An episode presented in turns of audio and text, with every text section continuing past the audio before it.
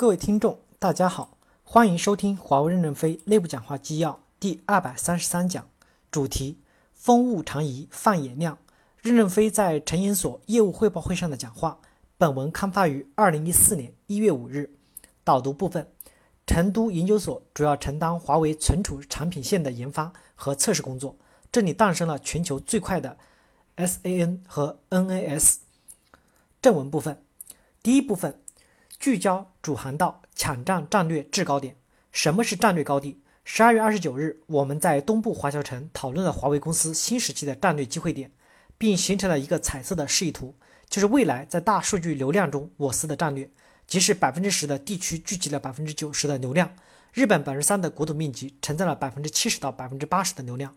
公司战略主航道中的每一个不可替代的点都是战略机会点，有一部分非主航道的业务被标注为蓝色。他们要努力进行创造价值的改革。我认为华为还要持续的走向开放，只有开放才能获得战略机会点。站住了战略机会点，谁都会支持你；没有战略机会点，就无路可走。我认为改变世界就是最近的三到五年。如果三到五年内不能立足，该关门就关门，因为时间不等人。世界那么大，不需要抢占那么多地方，只要打进百分之十的高价值区域，抢占一部分高价值大数据流空间，我们就活下来了。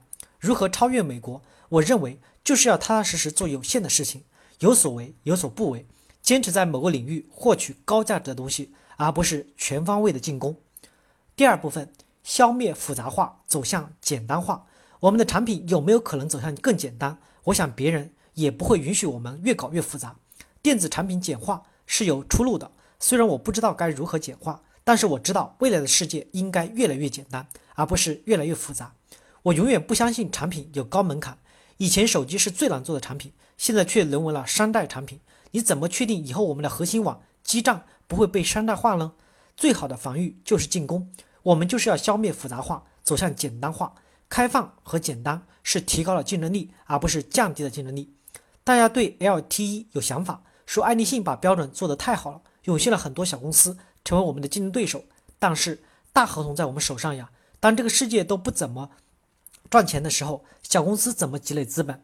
故宫的门槛是最开放、最简单的，你敢踩这个门槛吗？一旦走向开放、简单之后，我们要想清楚我们的优势在哪儿。大家不要老是不理解不归精神。我们现在要抢占世界的战略高地，无线小账还会前途无量。为什么？希望有一天小账可以摆在超市的货架上卖，让用户自己就能安装，我自己一插电源就能用。世界上懂技术的人没有多少，我们要为不懂技术的人设计产品。我们要向日本学习。我们从来没有听到日本的电视机需要有专人来开通，所有开通步骤都轻而易举就能操作。我们现在要建立 ITO 标准，是为了解决互联互通问题。如果我们的公司的产品和自己公司的产品连接，能不能把传送过程减少一跳？别再转发一次，接收一次，这样整个系统结构就会更简单，成本会更低。什么是简单？如何实现简单？我也不清楚。从哲学上来看，社会必然走向越来越简单。但我们为什么简单不了？原因在我们内部，我们的优势在这儿。如果把墙拆了，优势就没有了。如果内部利益关系阻挠这种改进，就会让小公司抓住这种机会把墙拆了，一下就赶超了。思科就是这样发展壮大起来的。人才流动不是行政命令，要靠产品和业务的吸引力来牵引。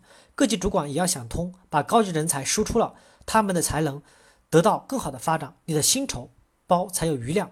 低级别的人才能涨薪。一举多得，大家都要感谢你。有什么不好？不要把人抠死在自己手上，奠定自己的成功。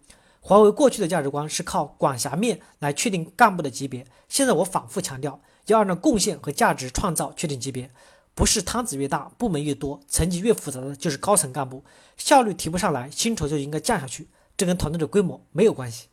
第三部分，不要为互联网的成功而冲动，聚焦内部流程优化。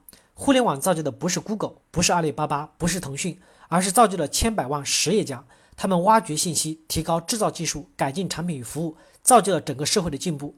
IT 是华为最接近互联网的领域，这也可能是华为最容易盲目冲动的地方。华为存储未来市场十分大，但我们要研究如何挣钱，总不能饿着肚子攀喜马拉雅山。现在是战略投入期，但商业成功永远是我们生命全流程应研究的问题。感谢大家的收听，敬请期待下一讲内容。